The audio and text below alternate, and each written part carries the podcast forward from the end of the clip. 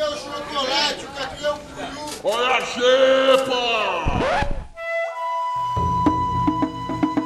Hoje, Expo Tatu. Oi! Oi, amiguinho! Meu, terceiro programa o cara não consegue nem começar mais o bordão dele de tão cansado que ele tá.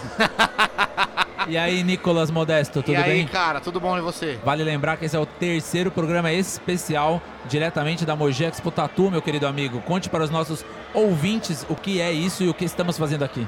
Estamos aqui na Expo Tatu nos três dias, 22, 23 e 24 de novembro de 2019. Para você que está ouvindo aí em 2025, já estamos aí com sete anos de podcast. É, sete, eu não sei, nada a ver, né? Nada a Seis, ver. não sei vai fazer saber, conta, vai saber quando você vai ouvir, né? Pra você que tá aí ouvindo, estamos aqui, estivemos nos três dias entrevistando a galera, conversando sobre tatuagem, arte e milhares de outras coisas. Se você não ouviu os dois primeiros, volte umas casinhas, né? Com certeza. Ouve- ouça o programa número 1, um, ouça o programa nú- número 2, e depois comente com a gente o que você achou, o que você gostou, quais são as opiniões, sugestões. E vale dizer que esse é um programa apoiado por- pelos nossos queridos amigos, né, Nichão? A Deds e o Fernando, meu amigo. da Bulldog Tattoo Shop e da Mogi Expo Tattoo, obviamente. Claro, Só claro. pra lembrar, primeiro programa a gente falou sobre a atual situação da tatuagem, sobre o mercado, conversamos com profissionais fodas aí.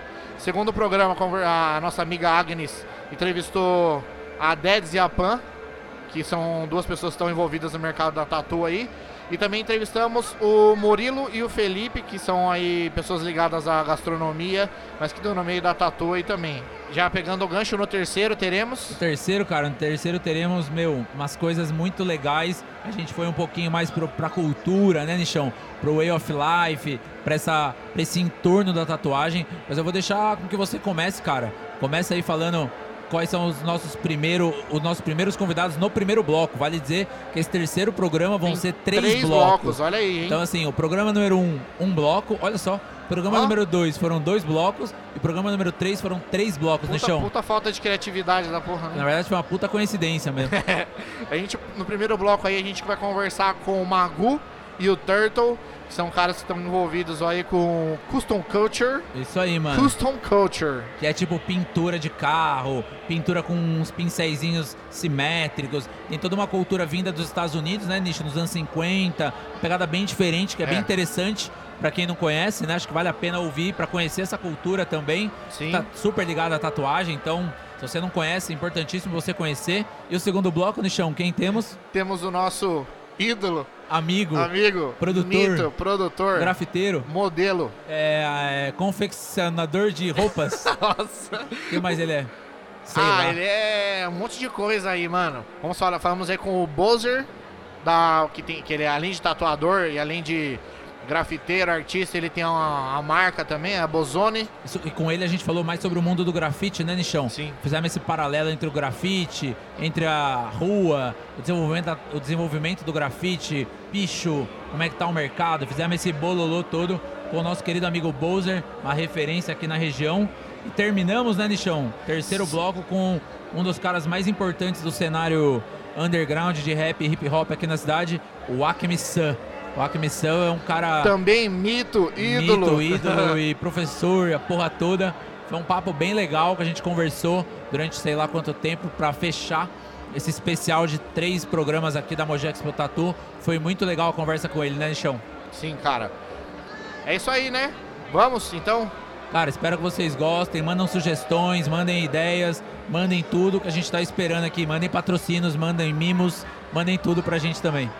Vale lembrar, então, agradecer, só pra fechar, a galera que apoiou a gente, o Dedes, o Fernando, o Costa, o Rubens, o Gui, todo mundo que colou aqui pra conversar com a gente, trocar uma ideia, apareceu pra dar um oi aí também. Manda a gente, é, se vocês tiraram alguma foto, alguma coisa, marca a gente aí. É nóis e se tiver ano que vem, muito Chama- possível estaremos aqui de novo, Chama- não é, Fernando e Dedes? Chama nós de novo, hein? Chama. Tamo junto. Falou. É nóis.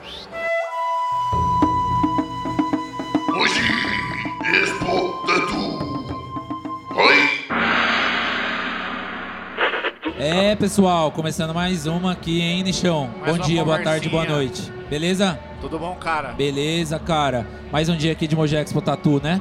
Sofrido, mas estamos aí, né? Também ficou 13 horas tatuando, né, meu sem, amigo? sem falar o banho que a gente tomou aqui, né? Chuvarada, cara. Choveu ontem, molhou tudo aqui, a gente molhou tudo os bagulho, a gente ficou com Foi, com foi, meio, foi meio tenso, mas estamos aí começando mais um, mais um bloco, programa, sei lá o que vai ser isso aí na edição. Continuando aqui nosso papo na Mogi Expo Tatu, agora a gente vai falar um pouco de cultura. E é interessante que a gente vai sair um pouco da tatuagem em si, mas vamos continuar aí no meio da tatuagem.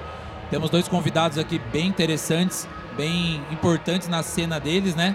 Vamos começar aqui conversando com dois grandes artistas, o Magu Félix, que vai falar um pouco sobre aerografia, e o Fernando Bertassin, vai falar um pouco sobre pinstriping. É isso mesmo? Assim que fala, né? Pinstriping, isso mesmo. Então, primeiro, sejam bem-vindos. Obrigado aí pela presença de vocês. Queria que vocês falassem um pouco aí da história, da onde vocês vêm, o que, que vocês têm a contribuir aí para a cena de vocês. E, cara, muito obrigado aí, obrigado pela presença de vocês. Valeu, valeu, valeu pelo convite. Começa aí, Fernando. Se apresenta aí. Quem quer, quer começar? Vocês sabem, cara, fica à vontade Não, aí. beleza, beleza. Meu nome é Fernando e o meu, meu apelido é Turtle, né? O pessoal me conhece mais tartaruga. Eu, eu faço pinstriping, que é é, uma arte de pincel de tinta, né? É, na verdade é uma. é, pega o pincel e a tinta e customiza alguns É objetos, mais né? simetria, essas coisas, do que desenho, né? Você, mas funciona como se fosse matemático, assim. Você tem uma linha que você segue, aí você e meio seguindo, que você. o desenho. Aí você meio que espelha o desenho dos dois lados, pelo que eu vi, Isso, assim, é, né? isso mesmo. Entendi. A gente, vai, a gente pode botar umas fotos também, né, Nichão? No Instagram, no Facebook, pra galera, acho que entender bem, né? O Pinstripe, ele vem da onde, Fernando? Você consegue, pra você dar uma explicada pra galera? Eu confesso pra você que eu não conheço muito, assim. Então, o, o cara que eu sigo mesmo, que eu me espelho, o Steve Kafka, ele veio de Boston, né?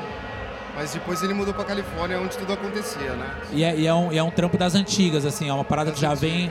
Eu li ali no. no- É, na verdade o pinstriping ele, ele já existia em, outra, em, em- outros O séculos, Magu né? sabe ele- todas as histórias, sabe tudo. ele- o pinstriping ele veio, na verdade, de- de- em Roma tinha muito em carruagem, tinha é, objetos decorativos com, com ornamentos que viria a se tornar o pinstriping moderno, que a gente chama, que é o que ele faz. É, e o primeiro cara a, a levar isso para a cultura de customização de carro foi o Von Dutch, que era um artista da, da Califórnia dos anos 60, que foi convidado por um outro artista que também customizava carro, que resolveu trazer isso para a cultura de carro, que foi o lance de espelhar os dois lados iguais com ornamentos decorativos e se tornou uma, uma, uma vertente da cultura de customização, né? E é, e é muito técnico, né? É muito. Eu, eu dei uma olhada ali no, no trampo que vocês estão fazendo ali. Pra quem não veio aqui, não viu na Bojex Expo Tatu, o Fernando tá, tá fazendo uma, um carro, né? Um Fusca. Daí eu queria você falar de onde veio a ideia, como é que foi a concepção de, dos trampos que você faz ali, você que tira da tua cabeça, como é que funciona essa concepção da criatividade? É, na realidade eu não planejo nada, né? Na hora eu, eu vejo e, e decido na hora. Ah, não tem esse trampo pré, pré, pré-arte, então. Não. Acho que é mais uma questão de tipo de estudo de um modo geral, assim, mas eu acho que a concepção da parada vem na hora mesmo. Sim, é, as linhas básicas estão na minha cabeça, né? Mas na hora que põe o pincel muda tudo. Pode crer. Ah, entendi. Sobre a, a aero- a aerografia, é, o que, que ela difere muito do, do pinstripe um pouco? Ela é a mesma técnica? Como é que é, assim? É, A aerografia é bem diferente da, apesar de ser aplicada nos mesmos suportes, principalmente nessa coisa do custom, que são os automóveis, motos, capacetes. A técnica ela é bem diferente, né? O aerógrafo ele é uma, uma pistola de precisão, como uma pistola de pintura de carro, né? Mas ela tem um formato pequeno, bem preciso, como um fio de cabelo, e é um ligado a um compressor de ar que pulveriza a tinta com ar como se fosse um spray, né? Só que ele tem a, finesse de um acabamento de, de, de pincel, então é você consegue fazer desde o fio de cabelo a um degradê de uma pintura, né? E hoje vocês fazem vários, vários formatos, né? Desde, eu vi que tem uns serrotes, tem telas. É, a dificuldade é a mesma ou cada um existe um, um- te, te exige um desafio, uma técnica diferente? Como é que funciona isso? É, eu acho que a, a diferença é que o, o dele, na verdade, o pinstrap ele pode ser feito em qualquer superfície já com acabamento. Você pode pegar um carro que está pronto na rua, uma moto que está pronta ali no estacionamento e fazer as linhas por cima, porque é outro tipo de tinta, outro tipo de acabamento. O meu, na verdade, exige um pré, uma preparação antes da, da- do, do acabamento final, né? Então você vai pintar um carro, por exemplo, você tem que lixar, tem que preparar e depois de terminada a pintura você tem que invernizar e fazer o polimento. É, é um processo bem, bem contrário um do outro, né? E a, e a aerografia é só em carros ou não? Não, a aerografia é uma técnica de pintura, né? Aham. Então, apesar de ela ter se popularizado na, aqui no Brasil nos anos 80, mas nos Estados Unidos desde os anos 60, 70, é, é uma técnica de pintura que pode ser usada desde. Tem gente que pinta unha com, com aerógrafo, então é, é uma coisa bem, bem diversa. Você pode pintar desde um, sei lá, de uma unha a uma parede, a um automóvel, a um avião. O que, que foi o negócio mais, mais bizarro assim que você já, que você já pintou? Teve alguma parada assim estranha? Cara, acho que o objeto bizarro não, mas deve ter sido, sei lá, situações bizarras de eu estar pintando ao vivo numa loja de roupa e uma mulher aparecer lá com o vestido que, achando que eu ia pintar ela usando o vestido. Sabe, esse tipo de coisa? Tipo, eu falei, não, não, eu pinto seu vestido se você me trazer ele, eu estico ele numa tela e pinto. Mas não você fica parada lá. Mas é. Tipo escola que- de samba, né? Que pinta na, na pessoa. Exatamente. né? Direto no Mas eu já corpo, pintei né? de tudo, bicho. Desde pessoas, geladeira, tênis, camiseta, boné, tudo, cara. Tudo. Você até falou da coisa do tênis, aproveitar já que você estava conversando antes aqui. Você falou, hoje em dia você faz trampo, não sei se você também, para marcas de roupa e coisa de, de- desse tipo de trampo aí. É, mas a técnica, a- a- o, o, o princípio da coisa ali é sempre o mesmo, o mesmo tipo. Obviamente, você falou que às vezes é até arte digital e tudo mais, né? Aham. Mas a linguagem, entre aspas, ali, você sempre mantém essa, essa identidade desse trampo. É, eu tenho, eu tenho uma linguagem muito misturada por causa das vivências das coisas que eu vivo, né? Então, no meu trabalho tem influência de custom culture, mas tem influência de tatuagem, de grafite, é, de desenho animado, de coisas que eu gosto, na verdade. Eu misturo, na verdade, eu falo que meu trabalho é um, um liquidificador de culturas que eu, que eu admiro e que eu, que eu vivo, né? Você, você Então- falou sobre o Custom Culture, né? Queria que você explicasse um pouco pra gente o que, que é e esse Custom Culture. A gente, eu dei uma lida ali falando da década de 50, né? Que veio dos Estados Unidos, vocês até falaram de Boston e tal, da Califórnia também. Queria que vocês explicassem um pouco o que, que é essa Custom Culture, pra galera entender bem. Cara, custom culture é, é, é uma cultura de customização, se a gente... For ao é, pé da letra ali, ao- né? Colocar ao pé da letra a tradução da palavra, né? E o que, que é... Da onde veio, né? É, nos anos 50, existia muita gente dos Estados Unidos que não tinha o que fazer. A grande verdade é que aquela galera jovem não tinha o que fazer e tinha grana. E nos Estados Unidos, naquela época, a, a idade para se dirigir era 14 anos. Então tinha, muito, então tinha muito jovem que sabia dirigir, tinha um carro, porque tinha grana, tinha família bem sucedida ali, e não sabia o que fazer com seus carros, cara. E, tipo, e, e- lá só, só tinha carro para fazer, não tinha muita diversão cultural.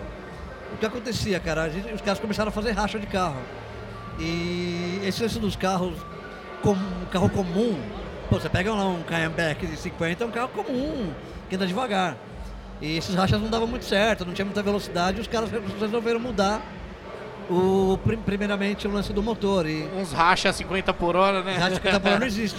E os caras tinham, como eles tinham grana e aquilo era pós-guerra, tinha muito cemitério de avião na Califórnia. Eles iam lá e compravam peças de avião que dava para colocar nos carros. Alguns caras faziam.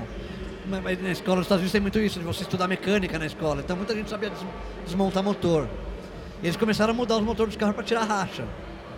E começaram a ver que aquilo era muito legal tal, e blá blá blá. E foi inclusive aí que surgiu o termo hot rod, que era a biela do carro que ela esquentava demais, que o rod é a biela. O hot veio de a bie- a biela, que a corrida tem lá, sei lá, 10 segundos, menos que isso até. E nesses 10 segundos o carro quebrava a biela porque esquentava muito. E começaram a chamar aqueles carros de, de, de- de arrancada ali de hot rod. E os caras corriam tanto com aqueles carros tal que eles começaram a andar pela cidade, tirando racha pela cidade. E foi daí que veio a ideia dos flames, dos carros, porque como foi proibido correr na rua, que a polícia ficava atrás dos carros, os caras resolveram que os carros deles tinham que ser identificados facilmente como um carro de arrancada. Eles pintavam os flames dos carros para o carro mostrar que era um hot rod por causa do flame e a- o movimento do flame mostrar que o carro tinha velocidade mesmo com ele parado. Caramba. Então veio disso, na verdade. O carro tinha que parecer que ele estava veloz. Parecia mesmo... que era, né? Pelo Até, menos não, tem parecia. o negócio do, se for pensar de zoeira, né? Mas o Hot Wheels mesmo, os carrinhos, né? É, então, é é. tudo o logo deles, né? A identidade Então, deles é, é, vindo, com a é vindo dessa cultura, né? E, e daí veio essa coisa, pô, customizou o carro, mudou o motor, mudou a estética da pintura. Por que não mudar os objetos que tem a ver com isso? E isso foi se tornando cada vez maior é, virou uma, uma cultura gigante na Califórnia. é. isso atraiu vários artistas que desenhavam sobre, sei lá, tinha cara das histórias em quadrinhos que resolveram ir para essa história. Isso começou a virar uma, uma cultura que virou uma contracultura americana, que era o lance do, do, do, do cara desajustado, né? E isso, isso virou um, um putauê na Califórnia, porque o Ed Roth, que foi esse cara que foi o cara principal que desmontava os carros, foi o primeiro cara a mudar a estética mesmo dos carros, ele tinha uma, um estúdio de design, ele começou a tra- co- contratar os piores caras da cidade para fazer essas coisas. Então vieram os caras mais desajustados, viraram. Meu, lançaram revistas com o nome de Cocaine Comics. Isso em que ano, em que década? Mais ou menos? 60. Ah, bem ali. É. Bem no pós-guerra ali mesmo. então né? é o primeiro emprego do. Guerra do Vietnã, aquela O primeiro coisa emprego ali. do Robert Crumb, que é um cara bem famoso disso, foi né, ne- nesse estúdio do Ed Roth. Foi aí que surgiu a Zap Comics, que é uma revista super famosa, que foi proibida. São, são umas quatro ou cinco revistas que foram proibidas mesmo na Califórnia por causa do conteúdo, que era desde o lance da corrida fora da lei ao lance de usar drogas mesmo. Os caras explicavam como você fazia para comprar droga na revista, sabe? Era, Caramba. era bem. Era um lance que, que é o que eles chamam de outlaw culture mesmo, né? Porque eles eram os caras fora da lei total. E, essa, e veio isso. Com- com- começou a se tornar uma, uma cultura de contracultura americana, que foi de onde surgiu o, o próprio personagem, que é o Hatch Fink, que ele é meio que o, o ícone principal da, da, da cultura, que ele. O Ed Roth, esse cara novamente, ele criou o Hatch Fink porque na década de 60 o Mickey estava muito popular e para todos os americanos o Mickey era a Disney, na verdade, é aquela coisa encantada de que o americano tem um puta de um orgulho, né? E o Mickey se tornou naquela época meio que o, o alicerce americano. Tipo, Uma entidade, ele- né? é, a identidade do americano é o Mickey, porque ele era um ratinho simpático, blá blá blá. E o, e o Ed Roth falou, meu, não, o americano não é esse cara. O americano é cuzão, é, é um cara fedorento, um cuzão, gordo, que só come porcaria e só faz merda. E ele criou o Hatfield como um ícone para ser contra o Mickey Mouse. Sabia não. Sabia Então não. ele, ele é o símbolo da contracultura americana. E isso se tornou tão grande que a molecada começou a usar camiseta com frase errada, com Hatfield, com os carros, blá blá blá. E o Hatfield foi proibido na Califórnia durante um tempo, porque as crianças deixavam de usar o uniforme na escola para usar a camiseta do Que Hatfield. foda. E o cara se tornou o Ed Hot, ele- o, o estúdio dele fechou, porque foi proibido, as revistas pararam de se circular. E foi a época que eles começaram a, a- a investir mais nessa cultura do, do pinstriping e dos flames, e eles ficaram muito tempo só fazendo isso, cara. Você falou muito de cultura, né? Você falou muito disso que está impregnado. Como que é essa cultura do pinstriping e do, da, da aerografia aqui no Brasil? Como é que tá isso, né? Você está falando muito de, um, de uma pegada americana, de uma coisa que nasceu lá. Queria que vocês falassem um pouco dessa cultura no Brasil. Como é que tá hoje? Cara, hoje ela está bem maior, porque se popularizou, eu acho que através daqueles programas de TV, por exemplo, de Pimp My Ride, Rides, Overhauling, que começou a mostrar essa coisa de que o carro poderia ser muito mais do que um... Um meio de é, um transporte meio de vai lá transporte lá. utilitário. É um estilo de vida mesmo, É, né? e virar um estilo de vida. Então pegou essa galera aqui. Acho que essa galera que curte tatu, rock and roll, foi as primeiras a se identificarem com isso no Brasil. Não é algo novo, mas se popularizou há menos tempo, né? Acho que sei lá, de uns 10 anos pra cá se popularizou muito mais. Assim como a tatuagem foi sendo mais aceita, esse lance de ter carro customizado, ter, ter objetos que tem a ver com isso se popularizou mais. É, eu comecei pintando faz muito tempo com aerógrafo, por, por intermédio do meu irmão que sempre correu e tal. Mas eu sempre fui mais pro lado do skate, eu sempre customizei mais camiseta e roupa do que eu fazia nos carros. Eu comecei a entrar mais nesse mercado, apesar de sempre ter feito, de 10 anos pra cá que eu comecei a viver mais disso, sabe? Porque tem mais público, tem mais essa cultura inserida dentro disso.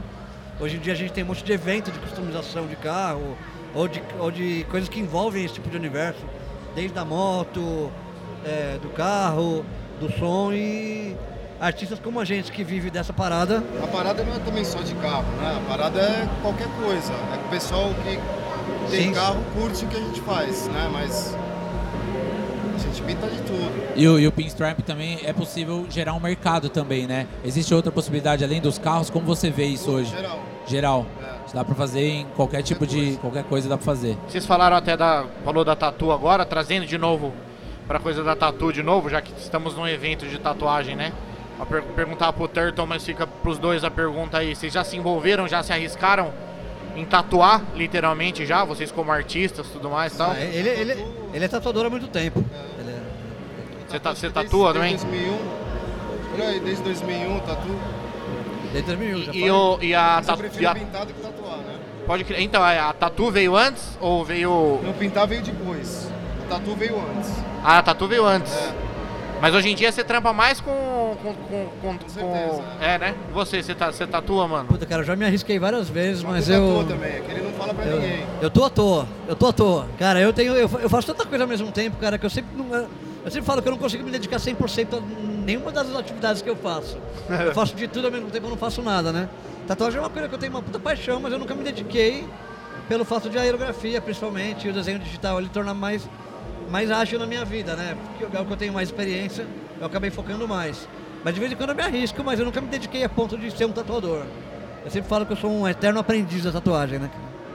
Mas são tatuados, né? Acho É. que, que ele mostra o quanto a cultura ela tá envolvida, Sim, sim, sim. quanto as coisas elas estão interligadas. Tanto é que vocês estão no evento de tatu fazendo uma parada que tá no mundo e tá na cultura Sim, sim, sim. da tatuagem, né? Acho que tá tudo muito interligado, que é a música, é a arte, é Sim, sim, tatuagem, que nem você mesmo falou, é revista, contra a É vivência, é, acho que tá tudo muito, muito envolvido, né, Nicho? Tá É, tudo eu acho que, muito tatu- ligado, acho que né? tatuagem e, e essa parada que a gente faz tem muito- muita coisa a ver, que é a contracultura, né? A tatuagem veio de, um- de um lance marginal que se tornou popular, mas ainda não é 100% aceito. Então eu acho que tem tudo a ver com, com o lance de customizar um carro, porque eu sempre brinco que na verdade o carro pintado por mim é uma tatuagem ambulante num carro, né? Que via- viaja pela cidade aí, né? E aquela Eu coisa, é, socialmente aceito até certo ponto, né? Claro, é. Até a tatuagenzinha do infinito, do Sim, da sim. nome da mãe, não sei o que lá e tal. Mas ainda assim, acho que tem, falta muito ainda, né? Sim, sim, sim. Eu acho que a gente tem uma puta vitória. Eu, eu- meu primeiro emprego foi como atendente numa loja de tatuagem. Pode crer. Então é. Eu, a gente que é mais velho viu isso acontecer e vendo o que se tornou hoje tão popular, a ponto de ser no banco e o cara te atender com uma tatuagem no, no antebraço, é uma vitória, né, cara? Porque. É, popularizou, né? Já democratizou, Sim, sim. né? Total, né? Irado. Agradecer a presença de vocês dois aí, pô, legal pra caramba. Eu confesso que não conhecia muito esse trampo. Eu vi ali eles pintando, ali achei, achei bem foda. Agradecer, obviamente, a presença de vocês. Valeu, valeu. Bate-papo bacana sobre uma cultura diferente, né, Nichão? Acho que muita gente talvez não conheça, né? É, acho que ele- é uma coisa que assim, se eu for. Até você falou coisa do overhauling, essas paradas Aham. todas. Todo mundo já viu, eu já tinha visto, mas eu não fazia A história, ideia a da essência, cultura né? que tá por trás É, disso. Eu acho toda- legal é, esse tipo de discussão, porque muita gente já viu. Talvez Até venha na TV, Sim, na TV você ou até falou, na né? rua, um carro antigo de um cara que tem um hot rod, que tem um flame pintado, um pinstripe, e não sabe o que é, né? E, Tem muita coisa por trás, contar né? essa história por trás, pessoas sabem que não é à toa, que não, não é só uma pintura. Não vai lá, pinta tem e vai uma história embora, né? mesmo. é. Irado. Cara, obrigado, obrigado, Fernando. Valeu. Obrigado, Magu, obrigado por tudo aí. Valeu, rapaziada. Tamo junto. Valeu, mano. Valeu, valeu. Da hora, valeu, meu. Hoje, Expo Tatu. Pô, cara, no último programa, hein? Que isso, Passou cara. rápido, hein, cara? Já, já sinto até saudades já, cara. Tivemos uma maratona incrível aqui na Mogi Expo Tatu. Tô até suado, cara, de tanto que eu gravei já. Será que você tá suado de tanto que você gravou ou será que você tá suado de tanto batalhar pelo seu sonho Cara, na casa própria? Só se o meu sonho. Na verdade, o sonho da tatuagem própria que eu sofri aqui, né, Não, na velho? verdade você quer mesmo uma camiseta da Transcontinental, não é isso que nós estávamos Lógico falando? que eu quero uma Boa, transcontinental. Aí, eu, de- de- meia hora falando aqui, vamos falar que a gente vai falar nessa porra desse bloco também, né? Só uma coisa, patrocina nós aí, Trans. Eu queria uma camiseta. O Bozer também, se quiser patrocinar nós aí e tudo mais, tá? Tô falando assim, porque ele eu curto ele, é um cara da hora, tá? Não que ele esteja aqui nem nada, mas. Você já deu um spoiler, né? Que nosso convidado ilustre é o nosso querido amigo Bozer. Uma salva de palmas para ele. Ninguém vai ouvir porra nenhuma. Olá, Mais olá, uma salva de olá, palmas. olá. Caramba, que multidão, velho. Você Tá vendo? Essa feira tá demais, hein? Muito obrigado pelos aplausos aí, galera. Uma multidão de gente aqui tirando a camiseta, Meu fitando Deus, Bozer. só homens e mulheres tatuados. Aí eu- Meu aí eu Deus, o acho legal. tá louco, hein? Como se fosse um Woodstock, todo mundo sentado olhando a gente e tudo. Cara, estamos aqui com o nosso querido amigo Bozer. É, vou deixar ele se apresentar para vocês aí. Não sei se todo mundo conhece ele, obviamente. Então, muito obrigado pela presença. Seja bem-vindo aqui ao nosso curral. E se apresente um pouco aí para os nossos amiguinhos saber quem é você, cara. Obrigado, amigos aí, dona Xepa. É, toda a equipe técnica, não vou falar o nome, né? Que são muitas pessoas, então. Total vou- de três. É, não vou falar o nome de todos, senão vou esquecer, né? acabo esquecendo todo mundo, né? O Uber que trouxe a gente hoje, né? chofer, né? O chofer, É. né? Não vou falar o nome Veio de dele aqui, Mercedes. senão posso Disponibil- errar. Disponibilizaram 60 toalhas azuis no camarim do Bowser também. Ele prestou uma pra gente que tá calor aqui e tal. Bom, vamos, vamos direto ao É, ponto, vai. velho. Vamos, vamos. Obrigado pelo cara. convite aí.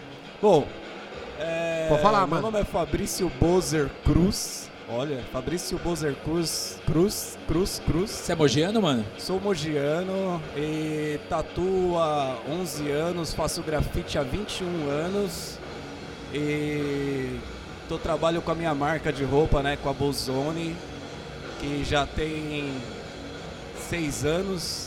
Tem uma bela camiseta que eu ganhei, inclusive. Lembra uma vez que eu fui tatuar lá? isso, é. Tem uns três anos que eu ganhei essa camiseta e tá, mano. Tá ó a propaganda, eu ainda? sou um merchan man, né, velho? Então a qualidade E é vale, boa. e vale lembrar que foi o Bowser que fez a estampa da nossa camiseta, É, né? também tem isso. Foi uma. Camiseta, inclusive, que você pode acessar as redes sociais aí e adquirir a sua por apenas R$ 227,90. Confira isso, tá? a malha 100% algodão. Coisa linda, né? vamos, vamos começar a falar aqui, na verdade, mano. A gente é, quer falar um pouco sobre grafite e tatuagem, né? Que foi mais ou menos o que a gente, a gente conversou. Você disse que você tatua há uns 10 anos, mais ou menos, né? que você Isso, falou? isso, uns 10. 10, por aí. 11, é. E você grafita há mais ou menos 20 anos, que você falou, é 20, 21, mais ou Exato. menos por aí. É, queria que você falasse da onde veio a inspiração de ambos. O grafite veio primeiro, pelo que eu tô entendendo, e a tatuagem veio depois. Da onde veio essa experiência para você, experiência não, essa referência para você começar a fazer ambos, ambas as artes, né? Posso fazer uma pergunta em cima da sua? É, como é que surgiu? Como é que você começou a desenhar primeiro? Da onde surgiu o interesse pelo desenho, pela arte de um modo geral pra você? Então, eu acho que o início é exatamente isso, né? O, o início foi no prezinho, né? Queria agradecer a minha professora do prezinho, que eu já nem sei mais o nome, mas ela só dava desenho, né? Não sabia fazer outra coisa e massinha de modelar, então aí foi aí que me incentivou a seguir o caminho do desenho, Da né? É, fiz um curso de dois anos de desenho e ilustração na antiga IACV, né? Na Folio, já fazendo uma propaganda, lugar bom Parceiros, demais. parceiros, parceiros. Nós três estudamos lá, então. fizemos fotografia lá, então pode fazer, né? E aí abriu a mente para muita coisa, assim. é, meu contato com a arte foi exatamente é, rua, né? Primeiramente com a pichação. Mas antes disso eu já tinha alguns primos nos anos 90 que já tatuava em casa, com as maquininhas caseiras e tal. E pra mim aquilo ali não era, na verdade, era um lance meio robrusto, assim, né? Uma coisa meio que legal. Pô, os caras tatuavam dentro de casa pra sair pro baile à noite. Era mais artesanal a parada. É, e né? era uma, e uma coisa assim que era bem rejeitado, né? Anos 80, anos 90, a tatuagem era coisa de, porra, quem tem tatuagem é um cadeieiro e tal. Bandido, né? Super marginalizado. Então né? você olhando aquilo como criança, você falava assim, nossa, é uma parada legal, mas eu não posso. né? Mas aquilo ficou pra mente. E aí, passando um tempo, em 96, 97, conheci a pichação, né? E aí desenvolvendo. Isso você várias... tinha quantos anos? Porra, cara. 97? Quando, quando- que ano você nasceu? 97 E 82, faz as contas aí, Nish. 82. 15 anos, 15 anos. 15, é, 14, 15 anos. E aí comecei a andar de skate, pichação e tal. E... Só que eu fazia um lance do picho que era uma parada bem diferente. As letras retas e gostava de fazer uns desenhos, cara. Com a minha galera, né, que pichava. Os caras faziam as letras, eu ia lá e fazia um desenho. Porra, e daquilo ali foi desenvolvendo, desenvolvendo, desenvolvendo, que eu cheguei na parada do grafite. Né? Foi buscando conhecimento e tal. Antigamente era muito difícil você ver um grafite, né? Era tipo um ou outro na pista de skate ali no Botira. E aí se você fosse pra São Paulo, alguma coisa assim, você só encontrava uma ou duas revistas na galeria. E aí quando você achava uma ou duas revistas, você já tinha que comprar, velho. Se passasse aquele dia, você não encontrava mais. Então a- nossa informação do grafite era essa.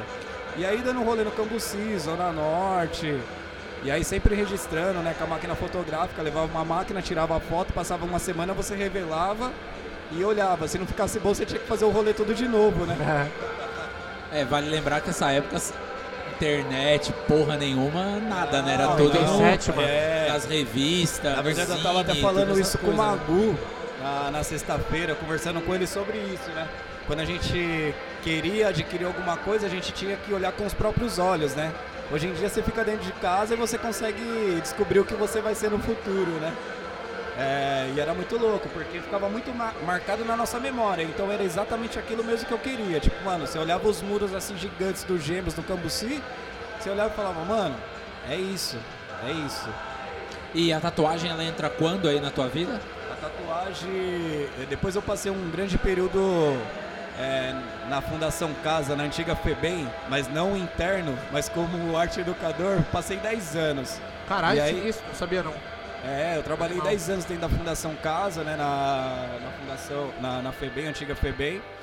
E, e lá, pô, você vê a molecada toda com umas tatuagens muito louca, né, cara? Tipo, coisas assim, rústicas e tudo mal acabada e tal. Coisa de, de adolescente loucão, né?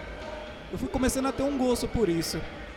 Porém, é alguns amigos tatuadores já do centro de Mogi, o Rodrigo, o Daniel, vários caras, mano, os caras ficavam em mim assim, falando, mano, você precisa começar a tatuar, cara. Pô, seus desenhos, pô, tem esses caras aqui, ó, que faz grafite, Marconi, Chivitz, tem esses caras que fazem os grafite, e os caras tatuam, olha, se liga estilo de trampo. E na época o New School tava muito em alta, né? E era uma parada que era assim, era grafite em tatu, que é o, o, o boom do New School. sim. Foi na época do boom do New School. E aí eu comecei a desenvolver, pô. Peguei os trampos que eu já colocava na rua, que era o grafite. Isso aí foi 2007. 2007, 2008, mais ou menos. E aí comecei a colocar os New School no, na tatu. Pô, foi show de bola. E as duas artes que você citou, né, tanto o grafite quanto a própria tatuagem, elas são artes completamente marginalizadas, né? O grafite acho que nem tanto, mas vem muito do picho e ainda tem gente que fala muito, ah, grafite ainda é pichação, ainda tem um pouco essa né, esse preconceito, as pessoas não entendem que já é arte, né, e tudo. Eu queria que você falasse como você lida com esse preconceito nas suas duas formas de trabalho, tanto no grafite quanto na, na tatuagem. É é uma parada muito louca, né? Parece que tudo que é legal a gente gosta, né? Tudo que é. tudo que é uma parada que. que não funciona pro sistema ou pra outras coisas assim, é o que a gente quer pra gente, assim. Tudo que a gente gosta é ilegal, imoral ou engorda, né? É, fazer o quê, né? Às vezes engorda, É. né? McDonald's engorda. Eu acho que o lance da dificuldade é o que faz a gente se manter vivo, né? É, de querer conquistar um país e mostrar mostrar para todos que a gente pode tudo, né? A gente é livre para fazer o que quiser, ainda mais esse tipo de manifestação artística, né? É, a tatu eu acho que ela já passou por esse lance de ser discriminado. Hoje em dia a galera só precisa se acertar um pouco, né? Fazer as coisas um pouco mais corretas, né? Muitas pessoas estão vindo precisam tomar um pouco mais da fonte do que é, como começou, um pouco mais de originalidade e se adequar ao novo mundo, né? A gente, É, a gente fez uma entrevista com o Fernando e com o Canela, sim, o último episódio que a gente lançou. eu escutei, consegui escutar a metade hora. no, Então você na viu lá- da semana. É, Valeu, mano. Então você viu que a gente falou um pouco sobre isso, que eu acho que eles falam até a tatuagem hoje se encontra numa fase tipo de super lotação, super valorização. Tipo, tem muita gente fazendo, tipo, é, super faturou, entre aspas, o mercado, né?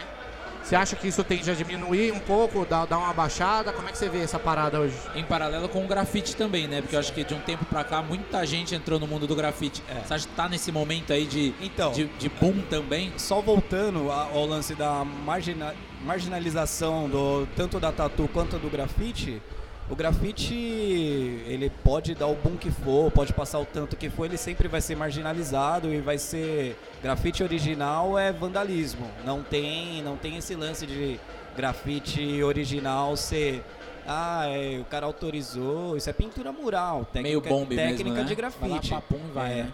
O grafite original é vandalismo, pô, é chegar e pintar e já era. Não tem essa. O cara autorizou ou não, a gente tá pintando.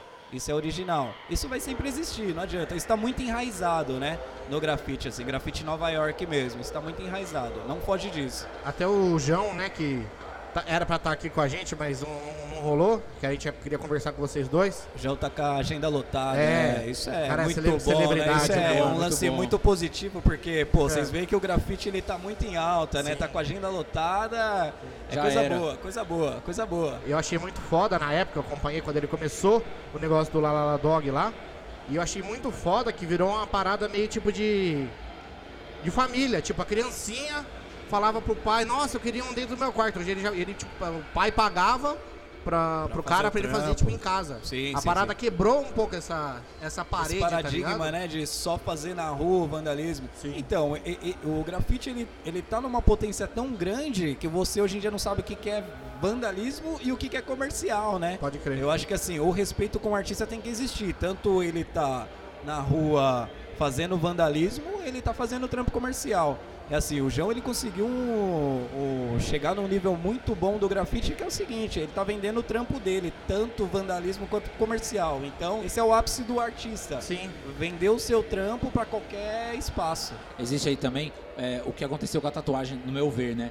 Tem uma glamourização. Tudo que era underground, se parar pra pensar, o punk dos anos 80, depois virou desfile de moda em Paris. A tatuagem lá Sim. atrás, anos 80, hoje em dia é mó hype, todo mundo A faz. pichação, a, pichação, é muito, tá muito em alta Os caras hoje. fazem intervenção no- Sim. em várias, várias bienais. Eu acho que o grafite ele tá nesse momento. Quando você diz do, do vandalismo, eu particularmente acho que ainda continua sendo, mas há certos estratos da sociedade, vamos dizer assim, que entre aspas capturam essa arte para elas e, e dizem que é delas, en- entre aspas. Por exemplo, uma galera mais playboy, os ricos, quer botar em casa. Como você, vindo lá dos anos 80, com essa veia do underground, do picho, como você se sente com isso também? Eu acho importante. Por um lado, você vende a sua arte, divulga, tal, mas há também uma apropriação cultural aí, vamos dizer assim, Sim. em relação ao grafite, né? Nossa, É, fui esse- longe, hein? é. Fui longe, hein? Foi. Eu acho que assim, a nossa conversa, eu acho que ela, ela tem dois destinos, né? Ao consumidor de arte e ao cara que quer ser o artista, né? Eu acho que assim, tudo que você vai fazer é a mesma coisa você ser fotógrafo. Pô, você tem que saber como que começou a fotografia. Pô, o grafite, como que você, você quer ser grafiteiro? Tal, não é apenas achar que você Comprar vai pegar uma lata de tinta lá e já era, né? sair. Pô, você tem que entender qual que são os princípios do grafite, que é letra, é escrita, é você demarcar seu nome por aí, né? E aí a tatu também, né, cara? Pô, não adianta nada você querer fazer um trampo é, com tatu, pô, mas você não sabe fazer um bold line, sabe? Você não sabe fazer um fine line, pô, você não sabe soldar a soldar agulha, né? Porque já tá muito. O- o- evoluiu tanto. aham. Que nem o Canela Que- falou que ele passava a agulha no esmeril pra afinar a É, ponta. cara, o mas antigamente Bic, a né? galera- a galera que ia aprender a tatuar tinha que ficar uma semana no estúdio limpando o chão. É, limpando o chão, limpando biqueira. Hoje em dia você já entra tatuando, né? Você vai começar a aprender a tatuar, você já entra tatuando. Você acha que a galera acha que é muito fácil ser tatuador e graf- grafiteiro hoje? Tipo, tá muito fácil. ah, você, É, tipo na fotógrafo, verdade, a gente vê na pela verdade, gente o que que é eu fotógrafo. acho é que é o né? seguinte, né? Ficou muito difícil viver no Brasil, né? É o lance de viver no Brasil. De um modo então, geral, assim, né? É, o que tá mais fácil pra fazer hoje? O que tá mais fácil pra fazer hoje? Pô, vou na galeria, compro um kit de, de tatuar. Gasta 500 e- conto lá, Ou eu lá. compro um- uma maquininha de cortar cabelo e monto uma barbearia. Então isso tá muito fácil, né? E o que, que isso atrapalha no seu trabalho enquanto 20, 25 anos de profissão? Nada. Nada, nada. Eu tenho, tipo. Meu, não me falta trampo, assim. Eu acho que só agregou, na verdade, né? É. O que me atrapalha, na verdade, é a galera querer banalizar o trampo, sabe?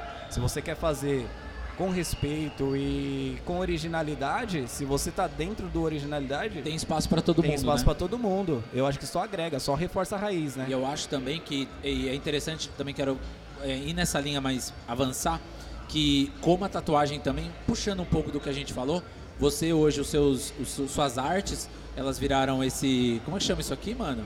Esse negócio de pôr chave, né? De pendurar o pescoço, eu não sei o nome disso, como é que chama isso? É, tipo um cordão, É um né? cordão, é. Um porta-chaveiro. Isso, um porta-chaveiro, ela virou camiseta. Meia, né? meia, ela virou os badulac que estão pendurados por aí. É, é um avanço, né? Tipo, você também não pode ficar parado, entre aspas, só num, num, num, num formato, vamos dizer assim, porque também se- talvez você fique para trás pela galera que tá vindo e se Sim, desenvolvendo, sim, sim, né? sim. Da onde veio essa ideia Teve, também? teve uma época na uma época com o grafite, e o grafite era, era só isso mesmo, era o lance de ser divulgado, divulgação e tal. Mas aí grandes empresas começaram começaram a adotar Apropriar, né? a Que se até falou- apropriar até de falou, né? artistas, né? Que foi o. Eu me lembro que um. Que eu acho que o ano foi 2000 e, 2008, 2010, mesmo a Elos fez uma puta de uma campanha com o Titi Freak, com os caras do Beco do Batman lá. Pô, isso aí foi o boom do, do grafite comercial mesmo, assim. se adequar a outra superfície, né? Deixar de sair, saiu da parede e foi pra tênis, foi pra camiseta. Eu acho que é muito interessante porque mantém o artista isso, né? Isso mantém. Você comprar um chaveiro de sair, você tá de certa forma bancando a tinta do cara pro cara pintar na rua. Você tá bancando o trampo do cara, né? É tipo essa parada de você ter que fazer um trampo que tem na fotografia também pra caralho, que é você tem que fazer um trampo comercial pra se manter e sustentar seu trampo autoral. Às vezes você tem que acabar abrindo mão de certas coisas, certas direções que você toma no seu trampo autoral pra você fazer um bagulho comercial. A não ser que o seu trampo, tipo o João, por exemplo, que o trampo autoral dele atingiu ao ponto de, de se igualar ao comercial. Eu ia falar também, isso, né? o seu agora também, né? Você fez esse Daruma especial aqui pra, pra, pra Mogi Expo. Eu queria que você falasse um pouco dele, de onde veio a ideia e aonde veio essa concepção também da criação. Na verdade, a busca, a busca sempre do artista é se adequar ao, ao novo mundo, né? Que é isso, assim, tipo, não adianta nada você também querer viver de arte, mas aí você só quer pintar parede. Eu acho que isso é, um, é um- uma, uma puta doideira. Aliás, é isso que me levou do grafite pra tatu, né? Porque, na verdade, eu sempre pensava, pô, o grafite ele é muito efêmero, né? Hoje ele tá aqui na parede, Alguém passa é, uma mar pra fora do Brasil, era, né? pra fora do Brasil, você pinta hoje, você pinta uma parede hoje. É, amanhã você pode passar ou daqui cinco minutos você volta pra tirar foto, seu grafite já pode não, não estar mais.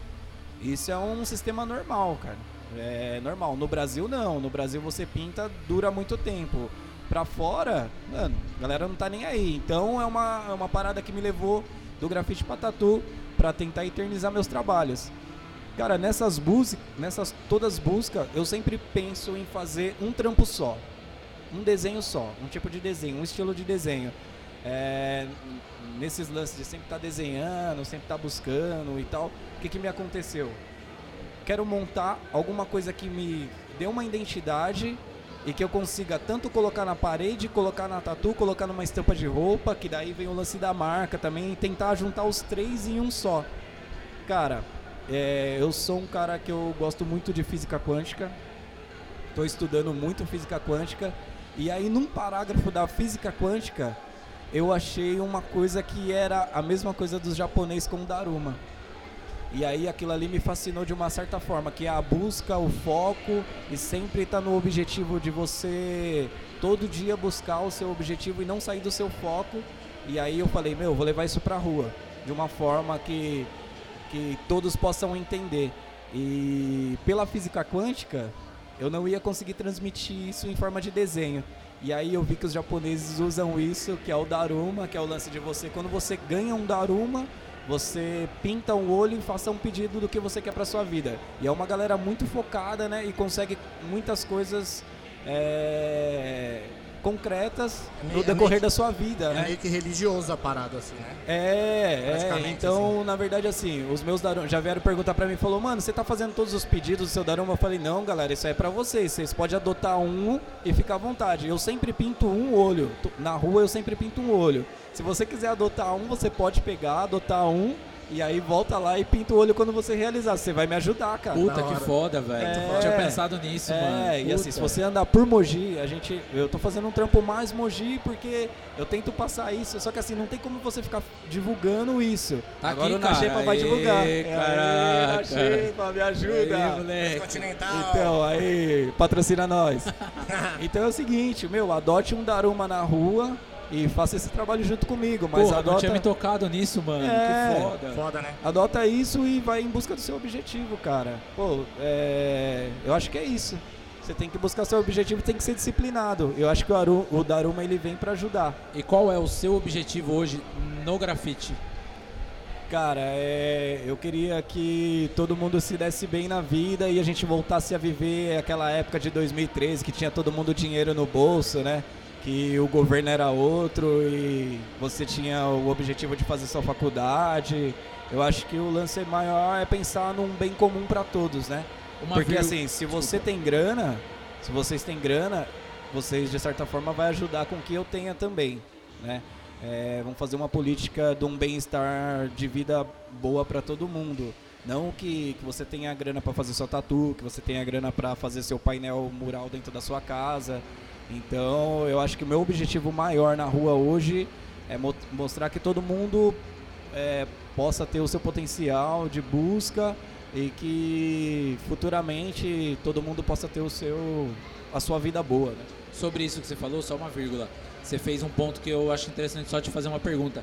É, mudou muita coisa pra cena do grafite nesses últimos 10, 11 meses de novo governo? Como é que tá a rua hoje em dia pro grafite? A rua mesmo, assim? É, cara, A gente não é, né? Eu não, não grafito, É. não bicho, não faço nada disso. Nós temos uma Como cidade tá, né? no Alto Tietê, assim, que eu. Cara, que eu me desencantei com a cidade, sabe? Com esse novo governo, a cidade só se reforçou. Tipo assim, é proibido, cara, qualquer manifestação, ma- manifestação artística de rua no, na cidade. Isso é um problema. Pode falar o nome da cidade? Lógico. Guararema, cara. Guararema, cara, é... não tem manifestação artística nenhuma na rua. Proibido, proibido É mesmo. proibido por lei, lá. lei. Eles montaram uma lei deles, assim, que Tipo, não é proibido pode. Detalhe, fazer- uma cidade que respira turismo, né? Então, e assim, só que assim, se a gente Turismo for... pra quem, né? Turismo de... Turismo pra- pra é, quem? é. Turismo é pra verdade. quem? Pra quem mora, alguns moradores estão contentes, mas pra molecada mais nova que quer respirar arte, que quer conhecer arte, não tem. Eles conhecem a luz de Natal. Então a galera que vai pra esse tipo de manifestação Luz de Natal, pense mais nos jovens que estão lá em Guararema que precisam um pouco mais de arte, que indique arte pra molecada, Pra eles ter não que eles vão ser artista, que eles vão ser grafiteiro, que Mas eles é vão ser, referência, mas eles é precisam ter referência, aberta, né? é, eles precisam ter referência de arte Consumir, né? esse consumir tipo de arte. né? É, é um bem para todo mundo. E eu acho que com esse novo governo Brasil, as coisas só podem piorar. Do outro lado, quem é enraizado e quem gosta mesmo da arte, só vai ficar os verdadeiros. Meu, só vai sair pra rua quem tá na disposição de fazer pela arte mesmo, assim. Não é mais por grana, não é mais por. Não, vamos pra rua pra que a gente precisa combater com o sistema, porque o sistema ele tá querendo podar todo mundo. Qualquer tipo de manifestação, tipo artística, dança, qualquer tipo de coisa, não. Mas a gente tá Cinema, aqui porque a gente teatro, precisa tudo. viver, cara. Arte é vida, né? E Eu acho que arte é vida e arte eu acho que é muito mais arte, ela é política, né? Não digo política nesse sentido que a gente tem hoje, né, de partido. Ela é política na questão de Cara, é duas de coisas. embate, de É duas coisas que a gente precisa de- pensar muito, né? Que é, é arte e educação, né?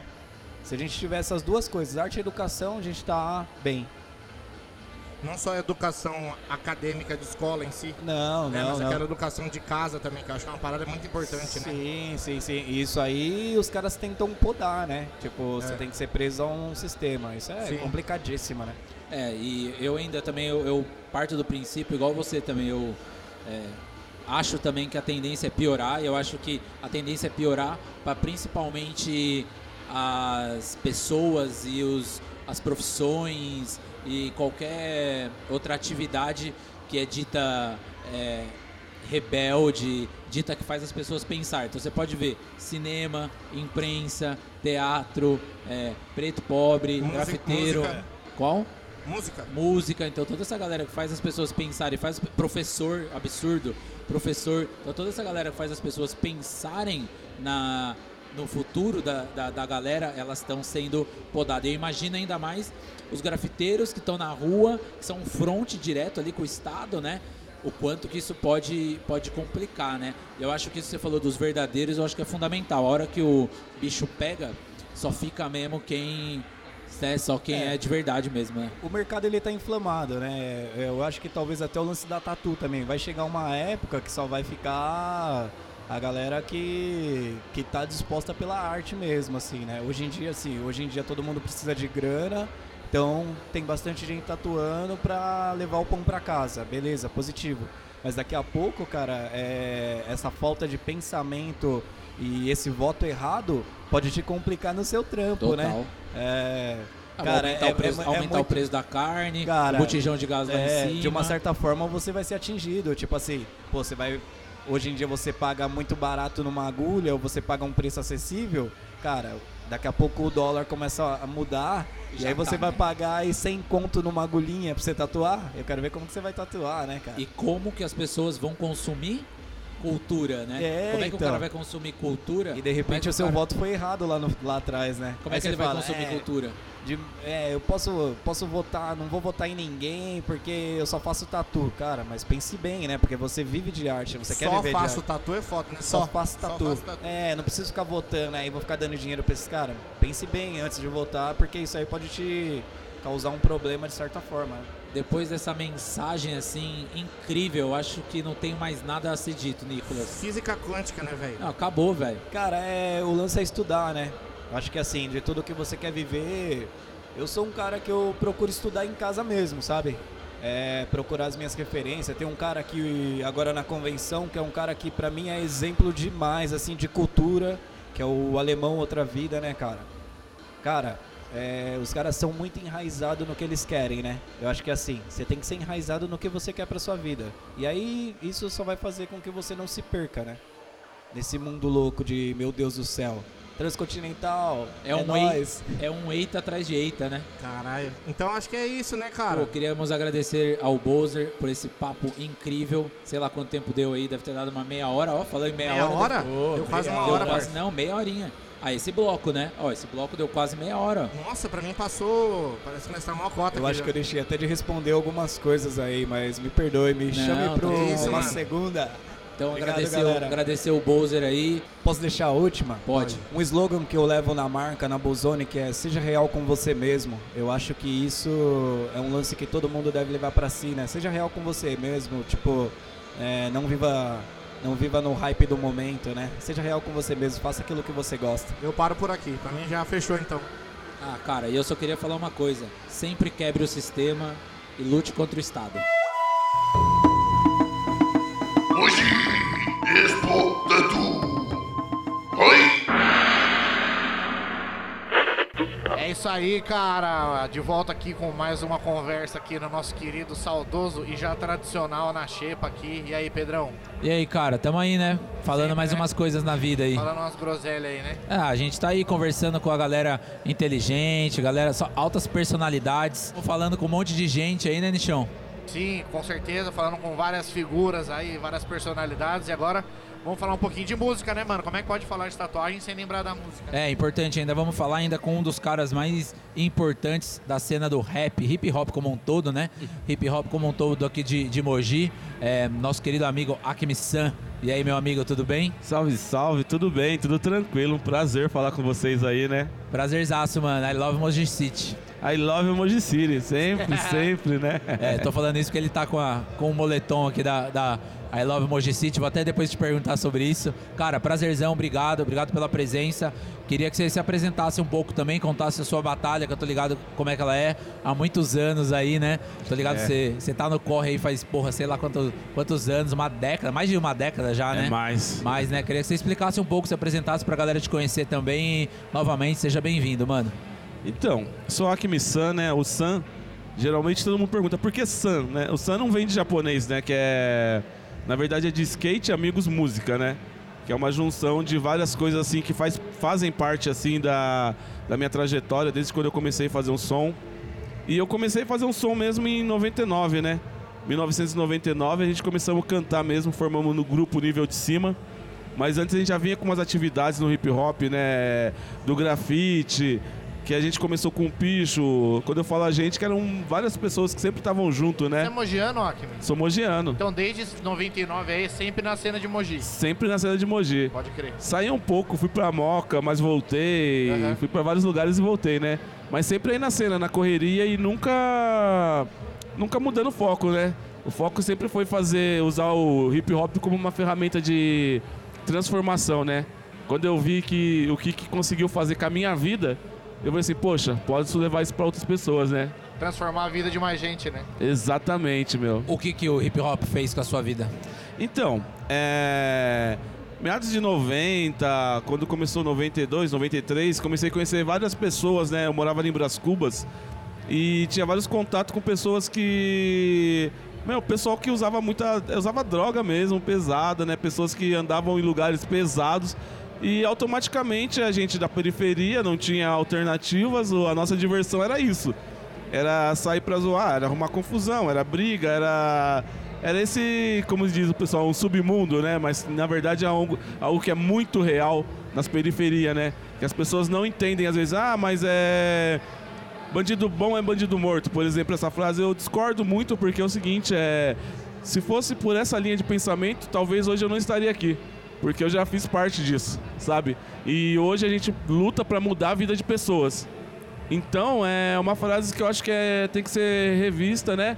É uma atitude que tem que ser revista muito, porque hoje, pra quem me conhece, até fala assim, poxa, nem parece que é o mesmo cara de 90, tá ligado? Mas foi o quê? Uma década pra mudar até chegar a 99, mais ou menos, pra depois chegar até hoje no que a gente faz, né? Você acha que o. Qual é a importância, né, é, do hip hop? Tô falando hip hop como movimento, tá? Aham. Se quiser até explicar antes é, o que, que é o hip hop, né? A galera acha que ah, o hip hop é uma coisa, né? Queria É. que você expli- Antes de de eu fazer minhas perguntas, queria que você explicasse um pouco o que, que é o hip hop, o movimento inteiro. Assim, a gente sabe como é que é, mas eu queria que você explicasse um pouco, por favor. Então, o hip hop é uma cultura, né, que une quatro elementos, né? Que é o DJ, o breaking, o grafite e o MC. E esses quatro elementos eles giram em torno de um, que é o conhecimento, no qual a gente consegue agregar todos e fazer as coisas acontecerem. O hip hop começou assim a ser difundido a partir do ano de 1973 por África Bambata, né, que fundou a Zulu Nation no dia 12 de novembro, que inclusive no dia 12 de novembro agora foi o dia na- nacio- mundial do hip hop, quer dizer, né, que as pessoas comemoram, né? Mas antes do dia 12, né, a gente tem que ver que no dia 11 de agosto do mesmo ano de 73, aconteceu a primeira festa que o Herc fez junto com a irmã dele, que era para arrecadar é, brinquedos, era brinquedos, desculpa, brinquedos não. Que era para arrecadar material escolar, porque era para eles fazerem para ir para escola essas coisas, né? Aonde isso, Acme? Isso no Bronx, né? Ah, Nova York. Nova York. E aí, a partir de 73, quando a África Bambata fundou a Zulu Nation, ele ajudou a difundir. Mas aí a difusão mesmo veio através do filme Beat Street, alguns filmes que vieram trazendo né, o breaking, e a galera começou a conhecer o breaking em si no Brasil e começaram a dançar. Né? E aí o hip hop ganhou forças e formas, né? É, já vou te, eu vou, vou falando aqui, Nish, porque eu é uma é uma cena que eu gosto. Eu sou eu gosto tipo Racionais, Aham. sou mais das antigas, 509E, N de. Naldinho. Tenho até um- uns, uns LP lá em casa e porra, uma das maiores felicidades que eu tive na minha vida, cara, recente, foi ano passado, aqui mesmo na Mojex Potatu, que eu trouxe dois discos meus do Racionais. O primeiro deles, que eu acho que é o Raio X, O Raio se eu não me X. engano, acho que foi o Raio X que eu trouxe. E a- o, o- o relançamento do Sobreviver no Inferno, saiu agora, e trouxe pro KLJ assinar, mano. Então pra mim, assim, foi tipo. Cê é louco. E eu lembro muito de uma, de uma frase que eu falei pra ele, que eu quero falar sobre isso. Que eu virei pra ele e falei assim, porra, ô KLJ, beleza? Pô, puta foda. Pô, eu não sou negro, não sou da periferia, sei do meu lugar de privilégio, sei da todos os privilégios que eu tive na minha vida. E eu sei também o quanto que em 98, se eu não me engano, eu ouvi capítulo 4, versículo 3, acho que na MTV, no VMB, que aquilo me chocou. E aí em 2001 ou 2002, se eu não me lembro, meu pai me levou na casa de detenção do Carandiru. Uhum. Olha, meu pai me levou na casa de detenção do Carandiru. Porque ele falou que era pra eu ver a realidade. E eu Cara, enco- cara do seu pai, cara né? do meu pai. E eu encontrei o Josemir lá, que foi o cara que fez a música junto com o Mano Brown no Diário de um Pode Detento. crer. E ele me, me deu um livro.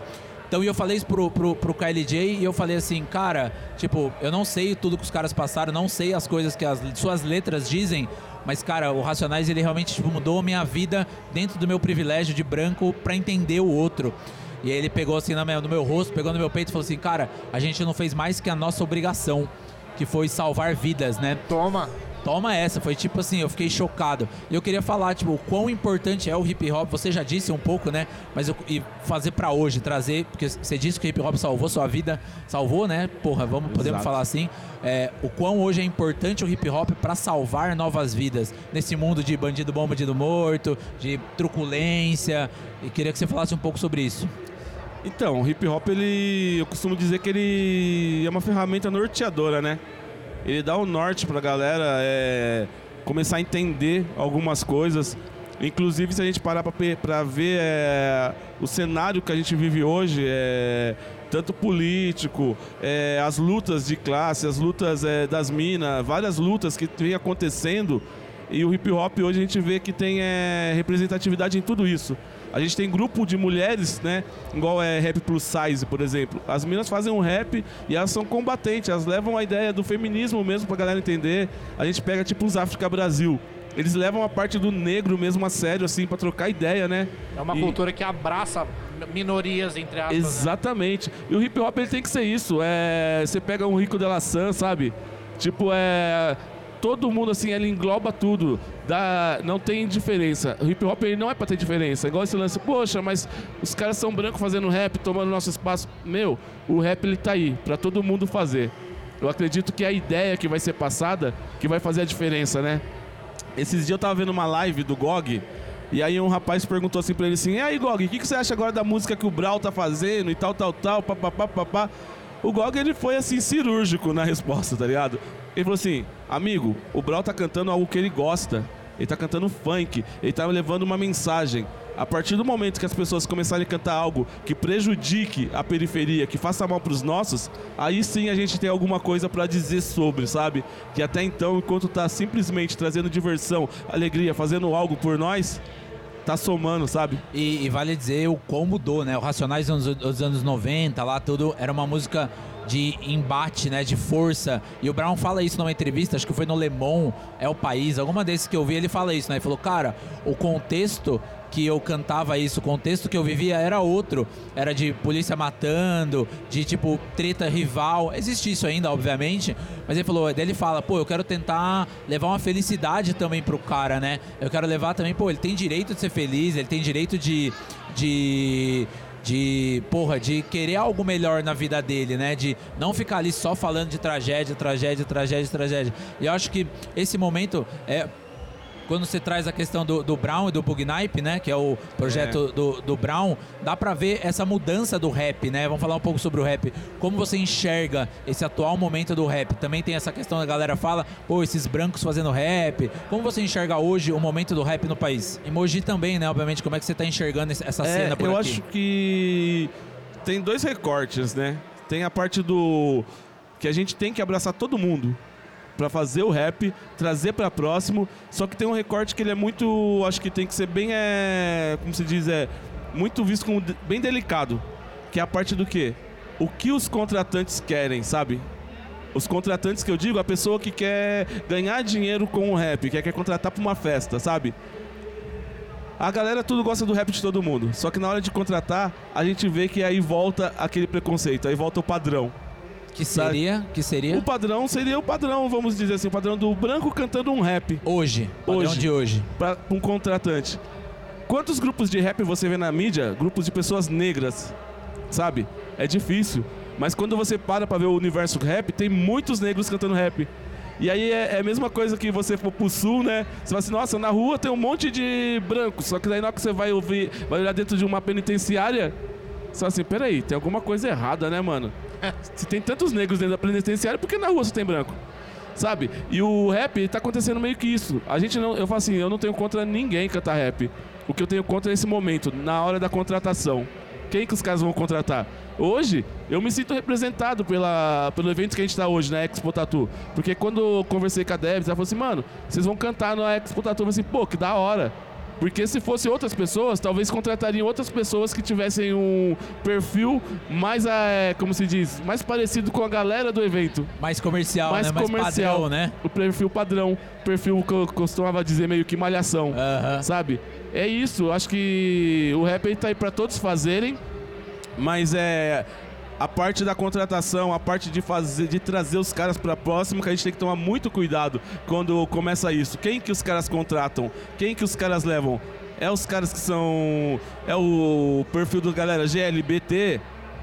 Será que é o perfil dos caras negros? Será que é o perfil das minas? Sabe? São três classes que fazem rap e você vê pouco aparecendo. A representatividade ainda falta muito, você acha, né? Falta muito, porque os caras, infelizmente, ainda a galera ainda não entendeu isso. Não entendeu que a gente vive num mundo que tá tr- em transformação, as coisas estão mudando e tipo assim, a gente tem que abrir espaço pra todos. Só que daí na hora de abrir espaço pra todos, volta ao padrão. E como é que tá a emoji a cena? Como você tá enxergando? Você que tá aí desde. Só, pra não, só pra não perder o- Desculpa, o, pode fio, falar, da, o fio lógico. da meada da coisa, a gente tava até falando antes, né, da gravação que é a parada, da- acho que da cultura que hoje em dia é mais aceita, mas até certo ponto, que nem você falou agora há pouco, né?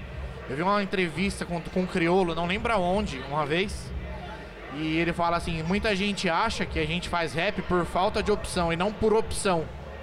É. Tipo assim, ah, não tenho, não tenho muita opção, então eu vou fazer. Não, eu faço rap porque eu quero.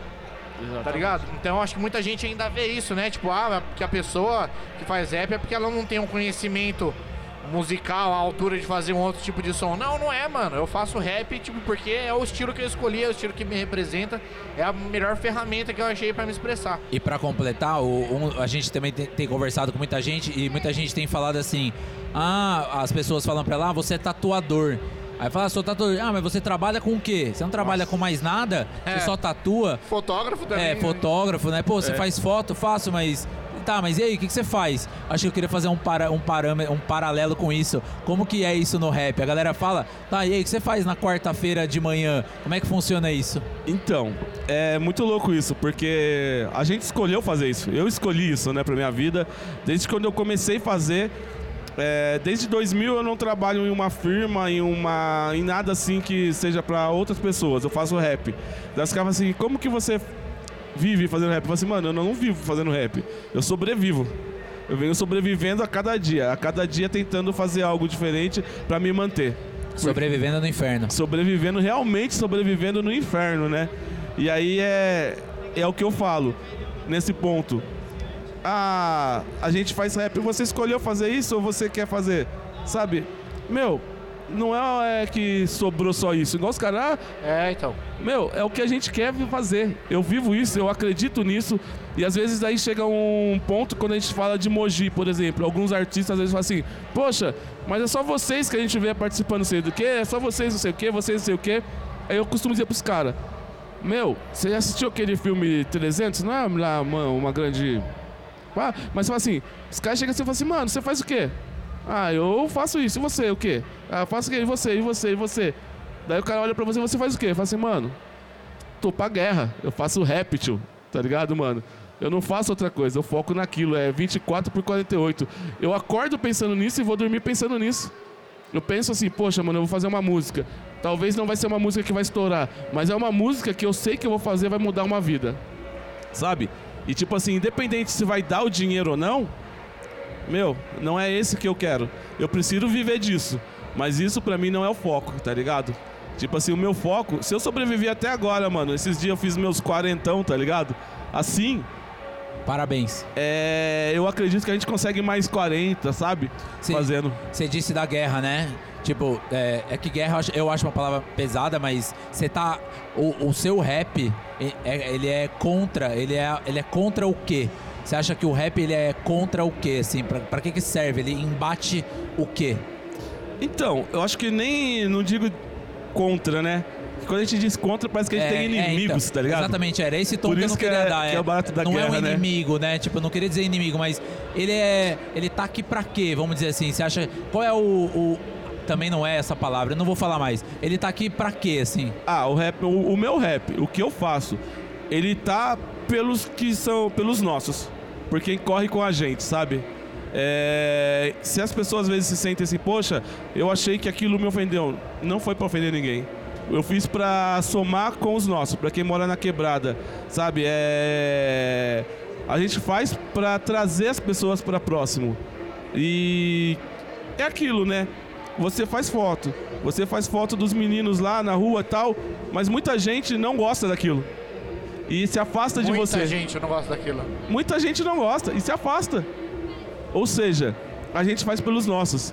Quem não gosta se afasta. O rapper tem que ser feito isso. No começo, quando eu comecei a fazer rap, a galera falava assim: ah, mas vocês fazem um rap meio que.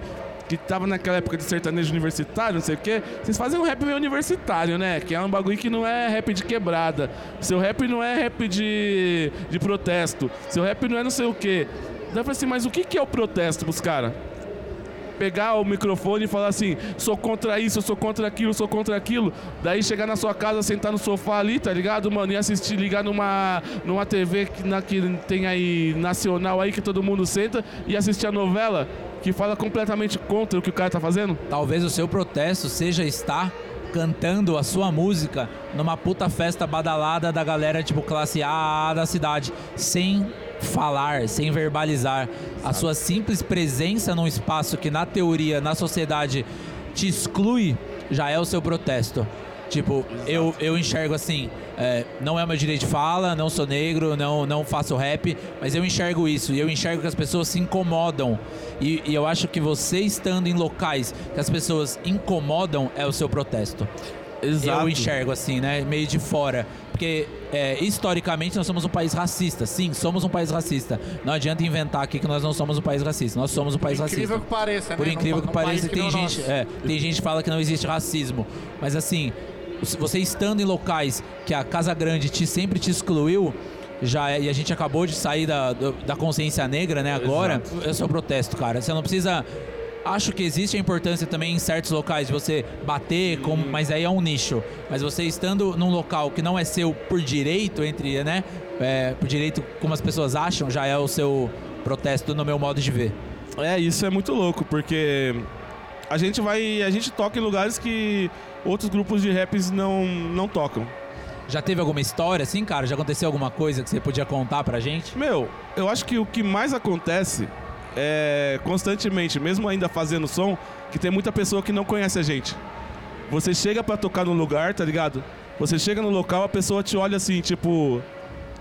Vocês que vão cantar? Sabe? A pessoa não fala, mas você vê no olhar dela. Tipo assim, ah, vocês que vão cantar? Da hora, os meninos do rap. Só que daí você chegou no lugar. Aí depois que você faz o trabalho, aí muda completamente a forma que as pessoas se tratam. Por isso que a oportunidade é fundamental, né? Exato. E a gente tem costume de dizer, às vezes, assim, ah, vocês fizeram é, a diferença emoji, papapá, papapá. Eu acredito, assim, é, que eu vejo daí que nem o Pedro acabou de falar. A gente foi em lugares que as pessoas não abririam portas. A gente, foi, a gente fez um evento no teatro de 6, 12 e 16 horas até fazer um de 24 horas dentro do Teatro Municipal. Teatro Vasques, né? O nome já diz tudo, né? Vasques, sabe? E a gente fez um evento lá dentro. É, a gente fez eventos, vários eventos dentro vai, é, de casas noturnas, tipo aqui da cidade. E isso foi abrindo portas para outros grupos participarem, outras pessoas foram entrando. Eu costumo dizer que quando eu comecei a fazer em 2005, né, a parte de participar mais das paradas junto com prefeitura, essas coisas, foi através de uma porta aberta por um outro rapaz. Que ele abriu e ele não quis, porque ele não conseguia dialogar com os caras. Faltava diálogo. O cara chegava lá e falava assim: Ó, eu quero fazer um evento de rap assim, assim, assim. Os caras, ah, não dá. Ele não tentava argumentar. Falava assim: ah, não dá, saía lá. Ah, os caras não abrem a porta pra nós. Os caras não querem que a gente faça. Os caras não sei o que, não sei o que, não sei o que. E voltava bravo. E até que ele deixou de fazer as coisas. E eu tava sempre próximo, o que, que eu fiz? Falei assim: meu, eu não vou perder isso comecei a conversar, a argumentar com o Ar- que na época era o Adamilton, coordenadoria de cultura era ainda. E ele começou a abrir espaço, a gente começou a fazer. E de lá pra cá, vários espaços foram abertos. E tipo assim, só não entra quem não quer. Só não anda quem não quer, sabe?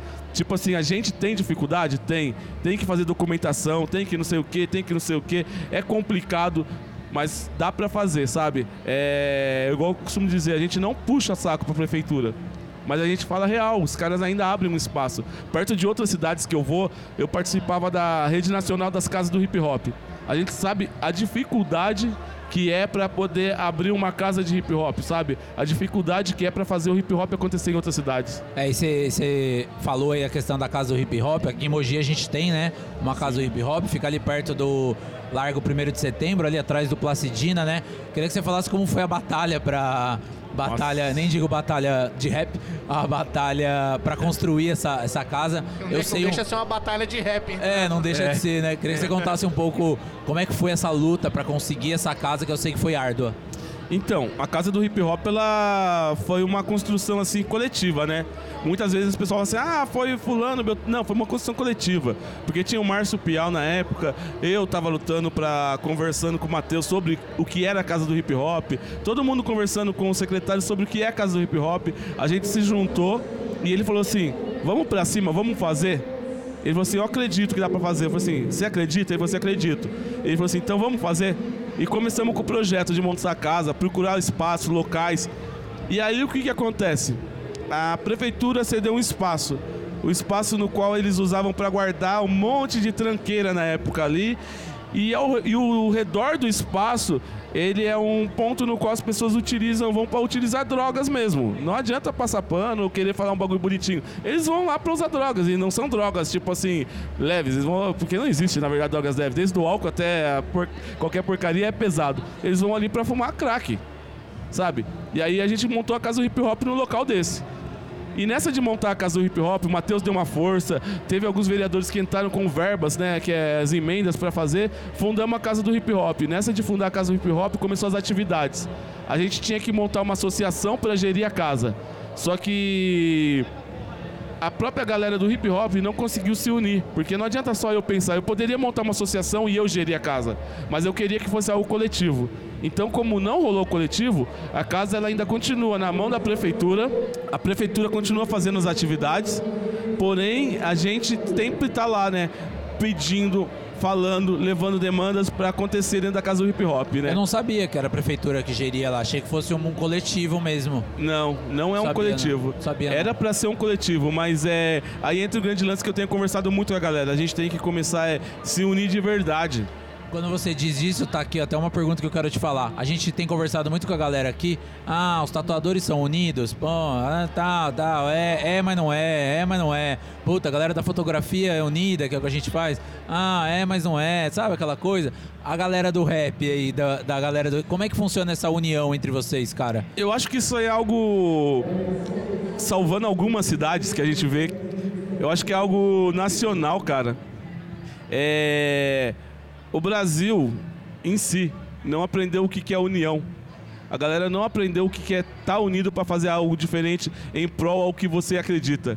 O rap, ele não é diferente. Você vem aqui em Mogi, é, tem uns grupos aqui que faz o. Tem uns caras que faz gangster, tem uns caras que faz alternativo, tem uns caras do trap também que é meio Tá que crescendo ligado. forte, né? Tá crescendo forte. Inclusive a gente para pra ver assim, daí cada um tá lutando somente por ele. Sabe? Cada um quer, ah, vou fazer o meu. O resto, só que eles não conseguem ver que se unir a gente consegue muito mais. E o rap é compromisso, né, cara?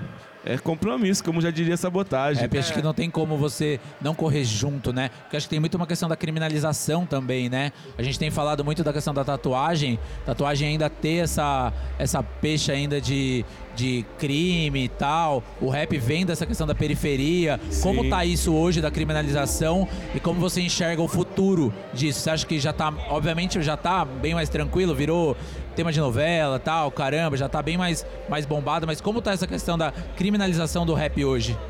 Ó, hoje a gente vê o rap tocando em. Que nem você falou, novelas, é, rádios. Só que mesmo assim a gente ainda vê é, meio que maquiado, né? Ah, vamos para fazer o programa Black Songs. Black não sei o que, Black não sei o que. Daí você para pra ver, tá tocando rap, cara. Fala assim, é black porque. Ah, é música negra. Fala assim, mano, só que você tá tocando só rap, tio. Se vai fazer um bagulho black, coloca samba rock, coloca samba, coloca várias coisas. E aí a gente vê que, tipo assim, mano, tem uma descriminalização. Porque se não tivesse, os caras falam assim, vamos fazer o programa de rap Brasil, programa rap não sei o quê. A galera, o, o, o nome rap é pesado. Na cultura tinha ou não tinha? Na cultura? Na cultura tinha. Taíde, Cutaíde, tal. que eles faziam no Não sei se ainda tem ainda. Manos e Minas. Manos e Minas. É isso Manos e mesmo, Minas. tinha Manos e Minas. E mesmo assim o programa sofreu um boicote grande. É, não tem mais, eu acho, não né? tem. Eu acho que os, os caras esquecem também, tipo assim, vai. É, lógico que é importante pra você colocar na Globo uns artistas mais bombados de, de rap e tudo mais e tal, mas eles esquecem que o rap não é só esse cara que tá mais bombado. É todos os, os- as rodinhas que tem, a coisa que tem menorzinha ali. Então, tipo, é por isso que eu falei até aquela parada de até certo ponto. Porque eles não pegam, tipo, uns grupos de batalha, tipo do. que tá rolando, que tá em alta pra caralho ainda É. no meio hoje em dia, né? Eles, eles dão a luz pra, esse- pra esses artistas mais bombados, mas esquece que o rap também é a coisa de bairro ali também, né? A coisa De mais- base mesmo, de né? base. Base. E acho que é isso que eles esquecem de valorizar às vezes, né? Até certo ponto eles vêm, né? Mas quando entra essa coisa um pouco mais periférica, um pouco mais de base, acho que já eles não- esquece. E isso, se você parar pra ver, não é só uma emissora igual a Globo. Eu vou falar pra você algo que aconteceu esses dias. Rolou uma festa de uma, uma festa de uma batalha de MCs. Aí os caras, ah, vamos convidar a galera pra cantar e tal, tal, tal, tal, tal, tal. Pegaram os nomes chavão aí do rap pra cantar. Pessoas que não têm um compromisso com a batalha, com o que é a batalha de MC. Que nem Da- sabem da o BDA, você tá falando? Exatamente. É? Exato, da BDA. Aí levaram os caras lá. Pô, da hora. Aí o maluco vai lá, entra numas lá que ele começou a falar umas groselhas, falou groselha, o público responde. É aquilo. É direto ali, É né? direto. E aí o cara pegou mal, jogou o microfone no chão e pá, pá, pá, ficou mó. Meu, eu acho o seguinte, aí entra o que eu falo. Meu, se tá levando rap, leva quem tem compromisso, tá ligado? É igual, por exemplo, agora não, não tem como eu querer cobrar, por exemplo, de uma Rede Globo, mas eu posso cobrar de uma BDA, sabe? Mas aí os caras vão falar assim, pô, mas é o cara que a molecada quer ouvir. Eles querem ouvir. Só que é o seguinte, você como pai vai dar tudo que seu filho quer? Existe Sabe? muito um, um. Né, uma linha muito tênue aí, É né, muito cara? tênue. Porque o cara tá pensando no comercial dele, mas ele também tem que estar pensando no compromisso. Eu também concordo plenamente com você, cara. Eu acho que tem que correr quem tá fechado, tem que correr que- quem tá junto, né? Sobre as batalhas, eu queria falar uma questão. A gente conversou, a gente conversou sobre isso. É, batalha slam. Né? Tá, O Uhum. slam tá bombando muito e a batalha tem essa questão do ataque ao outro. E você até me falou que tava tentando virar slam, né? Queria que você falasse um pouco essa diferença aí pra gente fechar nosso papo que tá maravilhoso. Então, o lance da batalha é, é muito louco, porque eu comecei a ir conhecer batalha 2001 para 2002. É aí o que acontece? A gente via muitas batalhas do Real, batalha no Rio, só que a gente não via, né? Porque a gente ouvia, não tinha YouTube na época, e a gente pegava o quê? Pelo SoulSeek, baixava a batalha, os caras mandavam áudios de batalhas que estavam acontecendo lá. E a gente começou a entender a batalha, e aí teve uma batalha aí, Rio versus São Paulo, que aconteceu no Sesc. A gente colou pra ver, e a gente falou assim, poxa, mano, vamos fazer batalha. Começamos com esse lance de batalha. Tem uns vídeos antigueira do MC da Tem, né? Tipo, 2000 mano. e pouquinho, assim. Tem, tem vários. Inclusive, é, quando a gente começou a fazer a batalha junto com os meninos de Santa Cruz, o Emicida começou a colar lá. O Emicida, Projota, Rashid, é, Marcelo Gugu, Flow MC, vários caras que hoje estão na mídia, né? E a gente colava muito, né? E aí, nessa de ir pra batalha, a gente começou a ir pra Rinha, ia pro Santa Cruz, incluía uma batalha aqui em Mogi, 2009. E até hoje acontece a Arena MC. Mas o meu ponto de vista de batalha é. Isso tem que mudar. Eu fui numa escola esses dias conversando, falei assim, poxa, eu acho legal ver batalha. Mas hoje a gente já tem uma um intelecto legal para poder entender o que, que tá acontecendo ali. Mas e a molecada que não entende? Acha que aquilo é normal, sair zoando o outro, tirando sarro com o outro, sabe? E isso não é normal. Porque uma batalha, você quer ser melhor que o outro. Você tem que ser melhor que o outro. Começa o lance da disputa. Algo que a gente começa a querer. Eu venho no rap hoje tentando desconstruir isso, sabe? É necessária a disputa para a vida do ser humano. Só que até qual ponto que você tem que fomentar isso? E até que ponto você tem que atacar o outro, né? Você pode disputar lealmente, né? Exatamente na batalha vale tudo. Sabe? E a gente tem feito isso, tentando conversar. Quando eu comecei a ver o lance do slam, eu vi que o slam é uma parada que, tipo assim, meu. Alguns falam assim, ah, é evolução. Falo assim, não, não é evolução. É coisa diferente. É a mesma coisa que o cara falar pra mim assim, ah, pichação e grafite. Grafite é evolução da pichação. Eu falo assim, não, não é evolução. Pichação é uma coisa e grafite é outra. Não existe essa evolução, tá ligado? Pichação é uma coisa e grafite é outra. Como se o E- picho fosse algo que não fosse evoluído. Aí Tem que Exatamente. evoluir ainda, né? Exatamente. Verdade. E aí, e aí no, no, no MC e o Slam, não tem essa. O Slam é uma coisa linda. Eu acho muito louco, porque os caras vão lá, e aí tem o tempo de recitar a poesia dele, aí tem o julgamento no qual, tipo assim, seleciona pessoas do público que não tão, que não fazem para as pessoas decidirem aquilo. Sabe? Eles abrem para as pessoas decidirem e o negócio fica muito É louco democrático também, né? democrático. E o slam é algo que, que fascina, né? A gente que faz rap, que faz poesias, né? Eu, puxa, eu vou. Posso até finalizar depois recitando um, Cara, você pode finalizar agora já, cara. Já pode fazer a sua. Então, antes eu quero te agradecer, obviamente. Obrigado pela sua presença. Satisfação. Cara, satisfação Satisfa- total. Satisfação totalis. Você sabe a É honra que a, a honra e a- o orgulho e a como é que chama essa palavra? Esqueci. A admiração que a gente tem por você, que eu tenho por você pessoalmente, particularmente e profissionalmente. E cara, obrigado mesmo e pode falar o que você quiser, cara. Aqui, aqui o microfone tá aberto. Eu vou recitar uma poesia e daí no finalzinho dela eu termino fazendo um freestylinho, tá ligado? A poesia é mais ou menos assim, ó. Passos marcados construindo uma nova trajetória. Dentro deste recorte, marcamos a história. Já fomos iguais pertence. Nós somos reis e rainhas. Voz MC tem o poder, já dizia minha manhinha. Da mãe África senzala, adentramos suas casas. Somos ecos de zumbi, ouça a voz de Dandara. Eu vi, desde pequeno quanto era diferente. Ouvi, quando criança ninguém gosta da gente. Não esqueci o passado e glorifico o presente. Hoje sem tronco, grilhões, chibatas e nem corrente. Me libertar da minha mente sem esquecer os negreiros. Dou glória por estar vivo pelo que hoje eu tenho. Eu agradeço ao Pai por cada um do meu lado, por nunca me abandonado, Mãe Terra, muito obrigado. Desculpa, minha vozinha, só hoje eu te entendo. Já tô indo tirar a casca de coco do terreiro. Essa é a poesia que a gente faz no dia a dia, fazendo o freestyle para toda a periferia. Quando tá com o microfone assim, fazendo a pampa, tá ligado que os caras logo se encantam, mas não é aquele encanto de bruxaria, é o encanto da realidade do nosso dia, a realidade que para muitos pode ser triste e para muitos outros é eles veem como fetiche ver os pobres sofrer, mas é diferente. A gente sabe que aqui a parada é quente, tem que ter mudança para poder ter a esperança. Quando tá com o microfone, isso daqui não é ganância. Muito mais do que falar que eu quero ganhar dinheiro. A gente quer ver as pessoas evoluindo o tempo inteiro. Hip hop é isso. A gente vai vendo que é sem massagem. Ele tem que ser marcado como se fosse uma tatuagem. E vai vendo. A gente vai da leste até a sul junto com Pedro hoje aqui nessa Expo Tatu.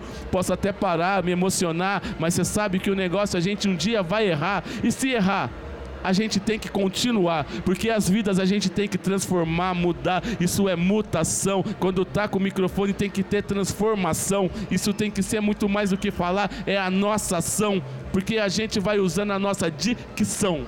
A dicção que a gente usa para poder fazer, desenvolver e aí sim ver as crianças crescer diferente, porque a gente sabe que, como eu falei, isso daqui não é simplesmente um repente.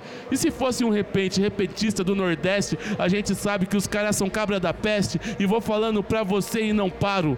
Os caras têm sangue sim que deram para construir São Paulo. E muita gente não admite, porque sabe que a gente tá aqui e a gente ainda resiste. Vai vendo só, não tô aqui para lutar por escolha. A gente tem que ter movimentação, mudança, não é somente como os caras fizeram, de novo, votar em um João Dória, porque eu vou falando para você, o bagulho é transformação, nunca vou cansar de dizer pra gente ver que não depende do salário, mas estão ferrando com os aposentados que nem fazem aquele tal de presidente aí, ô.